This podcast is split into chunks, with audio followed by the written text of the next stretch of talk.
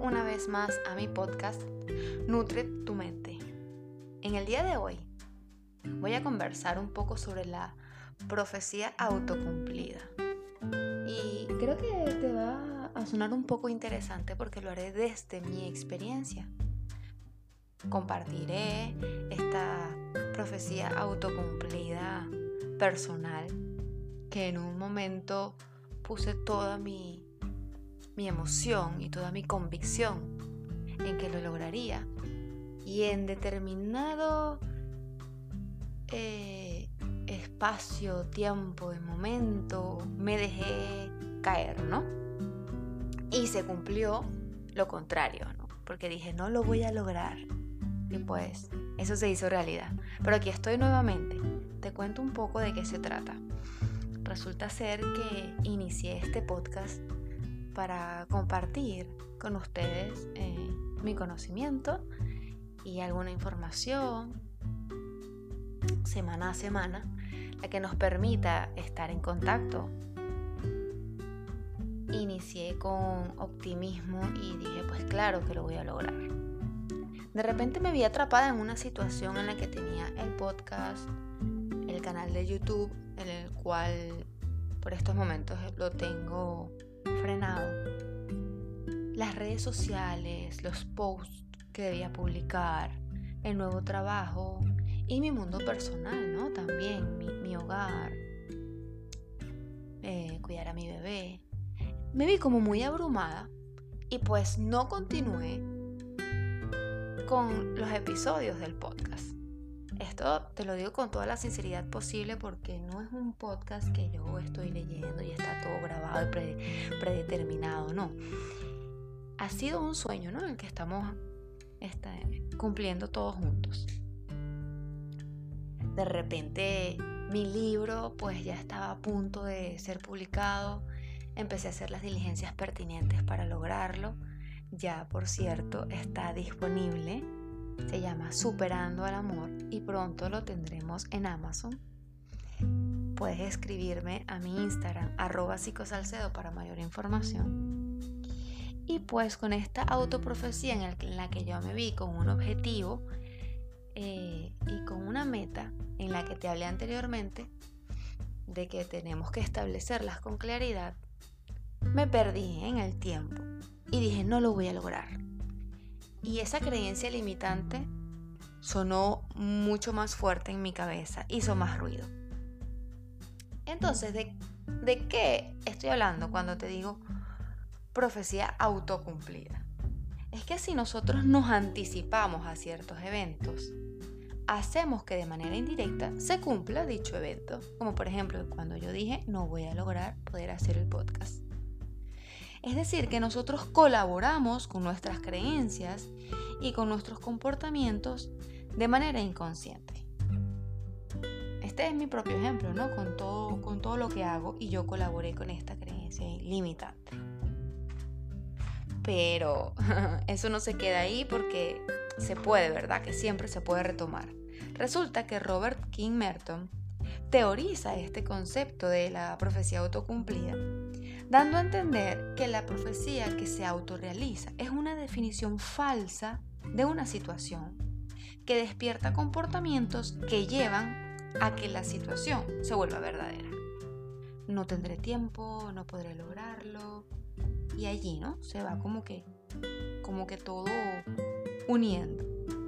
En otras palabras, pues, si nosotros tenemos una fuerte convicción de cómo se desarrollará un acontecimiento, automáticamente nuestra actitud será coherente hacia el cumplimiento de dicha convicción. Ojo, ya va, ya va. O sea, no quiere decir que con una visualización, visualizar algo en tu mente, ya se hace realidad como por arte de magia. No.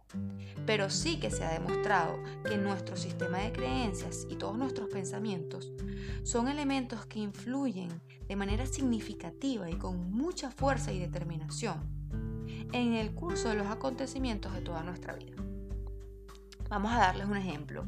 El sujeto que acude a una entrevista de trabajo pensando que no es lo suficientemente bueno para el cargo, que no ha estudiado eh, suficiente, que hay otras personas mejores que, que no tiene experiencia en cuanto al tiempo, es muy difícil, que probablemente está mal vestido, que probablemente lo vean mal. O sea, va con una predisposición muy fuerte.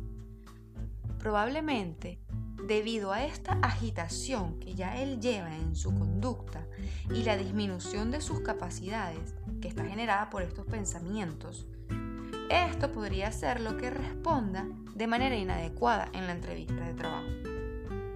Otro ejemplo diferente sería el de algún atleta, vamos a, suponer que un tenista, el cual se considera mucho más rápido en la cancha que su contrincante, eh, mejor preparado, que no necesariamente va a ganar el partido, pero que va a, a ir con todo, ¿no? Contra su rival va a afrontar con mayor seguridad este partido, este torneo. Va a tener mayor confianza y eso se va a ver reflejado en su juego. Es como que si tuviésemos dos tipos de personas a nivel generalizado, ¿no? Vamos a generalizar los optimistas por un lado y los pesimistas por el otro. Considerando que los extremos, recuerda que los extremos no son beneficiosos en ningún caso, porque es necesario siempre mantener un contacto con la realidad. Imagínate que el toque de pesimismo te permite evaluar ciertos riesgos, ciertos peligros. Y el toque de positivismo te va a alejar de tener algún riesgo depresivo. Porque si ves todo, todo, todo, todo positivo, todo bello, todo rosado, todo hermoso, todo maravilloso, cuando no se cumple, pues entonces las personas tienden a caer en un nivel emocional muy bajo. Entonces los dos polos no son armoniosos. Aquí estoy de nuevo yo en este podcast para hablar de mis creencias limitantes, para demostrarte que todos podemos pasar por esto incluso sin darnos cuenta.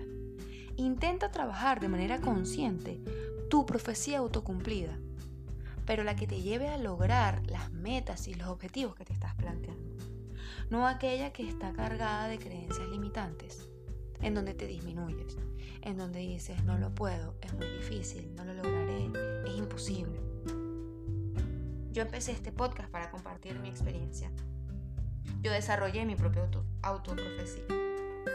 No lo voy a lograr, hizo que frenara mi evolución. Pero ahora he cambiado el chip y vengo a decírtelo porque todos somos humanos. Recuerda que la profecía autocumplida es un concepto que hace que la situación se cumpla. Así que hagamos que esa situación valga la pena, que sea algo positivo, que sea un proyecto. Piensa en grande. Y si necesitas ayuda, contáctame. Estaré encantada de poder ayudarte.